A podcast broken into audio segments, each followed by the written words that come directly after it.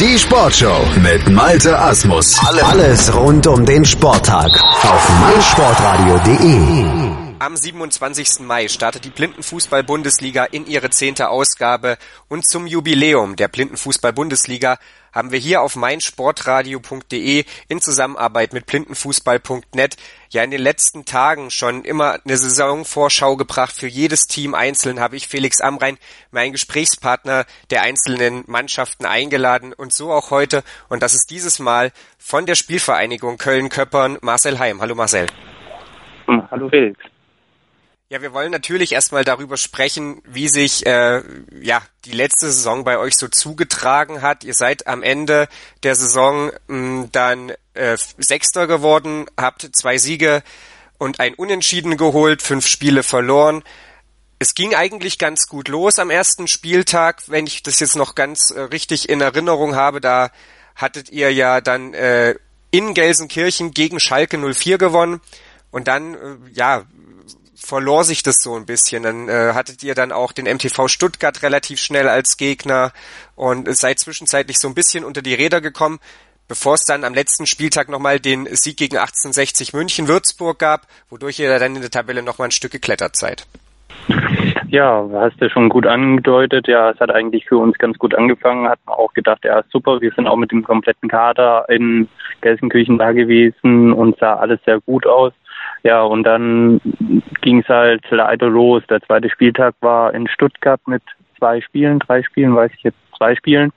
Äh, ja, es war gut gespielt, aber äh, wir waren zu wenig Mann da unterm Strich, dann verletzungsanfällig, äh, dass wir dann im Prinzip die zwei Spiele nur mit dreieinhalb Mann spielen konnten.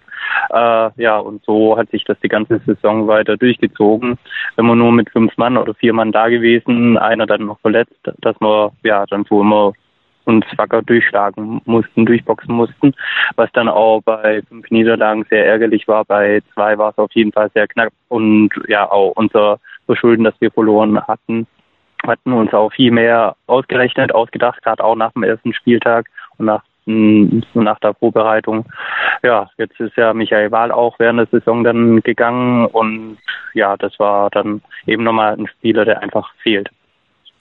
Du hast es schon angesprochen. Es gab ein paar knappe Niederlagen. Es gab aber eben auch äh, zwei, die, an die ich mich noch erinnern kann, wo ihr wirklich übel auf die Mütze bekommen habt. Äh, gerade gegen St. Pauli damals in Hamburg 7 zu 0, was sich dann natürlich am Ende auch in der Tabelle so ein Stück weit bemerkbar gemacht hat. 7 zu 21 Tore. 21 Gegentore waren die zweitmeisten nach 1860 äh, Würzburg. Die hatten 25 bekommen. Habt ihr im Hinblick auf die jetzt anstehende Saison dann auch den Fokus vermehrt darauf gelegt, hinten sicherer zu stehen?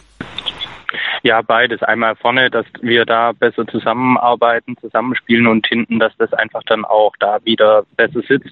Gerade hinten war eben das Problem, dass auch der Dobby erst spät in die Saison mit eintreten konnte, dann ihm vier Spielpraxistraining gefehlt hat und wir im Prinzip jedes Mal mit einer anderen Formation spielen konnten, mussten, durften oder meistens zumindest ein, zwei Positionen komplett anders. Und das hat sich dann einfach ja zu deutlich gezeigt. Gerade gegen Pauli äh, war zwar ein schönes Spiel für die Zuschauer, aber an dem Tag hat für St. Pauli einfach auch absolut alles gepasst. Das hatten sie selber auch gemeint. Also da ging nichts, was nicht ging. Äh, ja, und das hat man dann leider auch im Ergebnis deutlich gesehen. Du hattest es schon so ein bisschen angedeutet. Ihr hattet wie relativ viele Mannschaften letztes Jahr, das muss man ja unterm Strich einfach mal so sagen, relativ große Personalprobleme, mitunter verletzungsbedingt, aber eben auch einfach, weil der Kader nicht sehr breit aufgestellt ist. Hat sich diesbezüglich was getan bei euch? Habt ihr mehr Spieler bekommen? Ähm, habt ihr eine breitere Basis, auf die ihr in dieser Saison zurückgreifen könnt? breiter. Im Prinzip sind wir so aufgestellt wie letztes Jahr von der ähm, Dichte von Personal an sich, aber eben äh, ein, zwei sind nicht mehr da dafür, ein, zwei, drei neue sind mit dabei, so dass wir eigentlich schon relativ breit aufgestellt sind. Wird sich dann halt auch gerade über die Saison wieder mal zeigen, wie das bei den dreieinhalb, vier Spieltagen sich dann wieder äußert, ob alle können, wie fit sie sind, wenn gerade jetzt erster, zweiter Spieltag so kurz hintereinander, wenn da halt eine blödere Verletzung ist, dann fehlt eben wieder jemand. Deswegen hoffen wir einfach, dass das dieses Jahr um einiges besser klappt, gerade auch mit dem ganzen Training und mit, ja, dass alle fitter sind. Also Stand jetzt ist, dass wir keinen Langzeitverletzten haben. Was das ist schon mal gut ist. Erfreulich. Ja, das ist schon mal sehr erfreulich. Ähm, du hast es gerade angesprochen, ihr habt neue Spieler dazu bekommen. Jetzt ist es ja im Blindenfußball oftmals so, dass es doch eine gewisse Eingewöhnungszeit bedarf, äh, um ja wirklich auf Bundesliga Bundesliga-Niveau, Entschuldigung, äh, mithalten zu können. Wie weit sind die neuen Spieler schon? Das wird sich jetzt in der Liga dann definitiv zeigen. Also auch dann klar die Sache vom Trainer, wann er sie einsetzt, ob sie beim ersten Spiel schon direkt mit dürfen oder mit aufs Feld kommen oder nur ein paar Minuten äh, Eingewöhnungsphase bekommen. Aber eigentlich denke ich schon, dass das klappen sollte. Da sind immer gute Dinge. Dann sind wir gespannt. Wie gesagt, diese Woche Samstag in Berlin auf dem Olympischen Platz im Rahmen des DFB-Pokalfinals werden wir das dann womöglich schon erfahren. Ähm, du hast es schon angedeutet, es gibt diese drei, dreieinhalb Spieltage, wie du es gerade genannt hast. Der Ligamodus hat sich verändert verglichen mit letzter Saison. Es gibt erstmal überhaupt einen Spieltag weniger. Es ist so, dass am letzten Spieltag dann quasi die Saison in dem Sinne auch nur noch ja fix gemacht wird. Da werden die Platzierungen ausgespielt. Also verbleiben drei Spieltage, um jede Mannschaft sieben Spiele spielen zu lassen. Insofern ist das natürlich auch äh, ja eine gewisse Belastungsprobe, auf die ihr dargestellt werdet. Wie seht ihr als Spielgemeinschaft Köln-Köppern diese Reform der Liga? Äh, mir gefällt es überhaupt nicht durch das äh, drei Spieltage und dann nochmal Platzierungsspiele finde ich sehr makaber. Also dann kann man es ganz lassen, äh, weil die Platzierungen sind ja eigentlich schon ausgespielt, nur damit man nochmal in die Innenstadt kann. Nee, finde ich überhaupt nicht sinnig sowas. Wenn, dann müsste man es irgendwie Richtung Playoff oder sonst irgendwas machen, wo man dann nochmal mehrmals gegeneinander spielt. Aber das ist derzeitig auch alles wieder nicht möglich. Deswegen, also ich bin da von Körperner Seite aus äh, nicht so äh, erfreut über das ganze System weg vom rein Fairness-technischen äh, hin zu der ja möglichen Belastung. Es ist ja auch so, dass sich das Regelwerk noch geändert hat. Die Spiele werden tendenziell länger dauern. Äh, es wird einfach auch körperlich mehr abverlangt und dann mitunter eben Wochenenden in Stuttgart und in Dortmund, wo dreimal gespielt werden muss. Wie kritisch siehst du das? Ist es tatsächlich ja. überhaupt durchzuziehen? Also ich denke mal, unterm Strich wird sich zeigen. Ich denke mal, es werden äh, viele Mannschaften Probleme dann mit dem Kader bekommen, durch das, dass dann eben Verletzungsauswerte sind, egal in welcher Größe oder nicht. Aber es reicht ja dann teilweise nur im Pferdekuss und dann ist im Prinzip für einen Spieler der ganze Spieltag verlaufen und wenn es Anfang vom ersten Spiel ist, ja, fehlt eben einer. Und ja, wenn man jetzt den ersten und zweiten Spieltag einfach innerhalb von zwei Wochen anzieht. Gut, erster Spieltag hat nur eine Mannschaft zwei Spiele, aber äh, da ist schon ganz schön happig. Und dann zweiter, dritten, dritter Spieltag mit insgesamt sechs Spielen. Äh, ich sehe dem sehr kritisch entgegen, weil es einfach sehr belastbar ist und ja, auch wie du ansprichst, unterm Strich werden die Spiele einen Tick länger.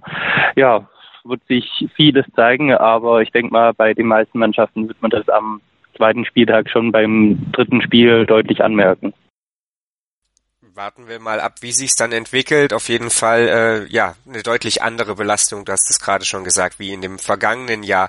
Äh, lass uns mal noch darauf schauen, wen ihr dann am Samstag in Berlin als Gegner haben werdet. Das ist nämlich Borussia Dortmund, die ja die ISC Victoria Dortmund Kirchderne übernommen haben, wenn man das so nennen möchte, und dazu mit Tame Kuttig auch noch einen der besten Spieler Deutschlands dazu bekommen haben. Äh, wie ja, froh seid ihr, dass ihr Dortmund jetzt gleich zum Auftakt bekommt? Ach, unterm Strich sehe ich so, wir müssen eh gegen alle rennen. Ist egal, ob man Stuttgart, Marburg, Dortmund und Pauli als erstes oder als letztes hat. Äh, kann vorteilhaft sein, muss nicht unbedingt, wenn ich mitkriege, was sie jetzt an Spielen alles in den letzten Wochen gemacht haben. Aber wir hatten vor, jetzt muss ich überlegen, ungefähr ja, nicht ganz zwei Monate gegen Dortmund schon gespielt. Es war ein sehr offenes, interessantes Spiel und im Strich hat man 1-0 gewonnen. Ähm, aber man hat gemerkt, die müssen sich noch finden, wir müssen uns noch mehr finden. Deswegen kann es sehr interessant sein. Aber als Dortmund, denke ich, ja, wird ein sehr interessanter Gegner, auch auf Hinsicht der Meisterschaft. Wir haben noch gar nicht darüber gesprochen, dass ja über dieser ganzen Bundesliga in diesem Jahr was noch Größeres thront, was sicherlich auch dafür verantwortlich ist, dass dieser Spieltag so pickepacke voll und eng gepackt wurde. Denn äh, ja, zwei Wochenenden und eine komplette Woche dazwischen gehen quasi verloren, dadurch, dass die EM in Berlin stattfindet. Jetzt ist das aus ja, Terminierungssicht für die Bundesliga schlecht. Allerdings äh, aus Sicht des blinden Fußballs in Deutschland doch eine äh, sehr, sehr gute Sache, weil es einfach ein großes Event ist, das natürlich auch Aufmerksamkeit erregen kann, oder? Ja, das auf jeden Fall. Also es gibt nichts Schöneres, gerade Blindenfußball, jetzt zehn Jahre Bundesliga äh, und dann Heim-EM. Ja, man darf gespannt sein, was unterm Strich los ist und was die Jungs dann leisten, aber es ist werbeträchtig auf jeden Fall was Schönes.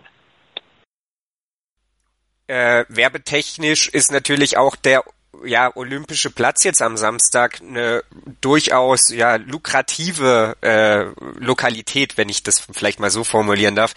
Äh, denn wie gesagt, das findet im Rahmen des DFB-Pokalfinales statt. Jetzt ist es so, dass äh, die letzten, das letzte Spiel zwischen 1860 München, Berlin und dem MTV Stuttgart um 17 Uhr ausgetragen wird.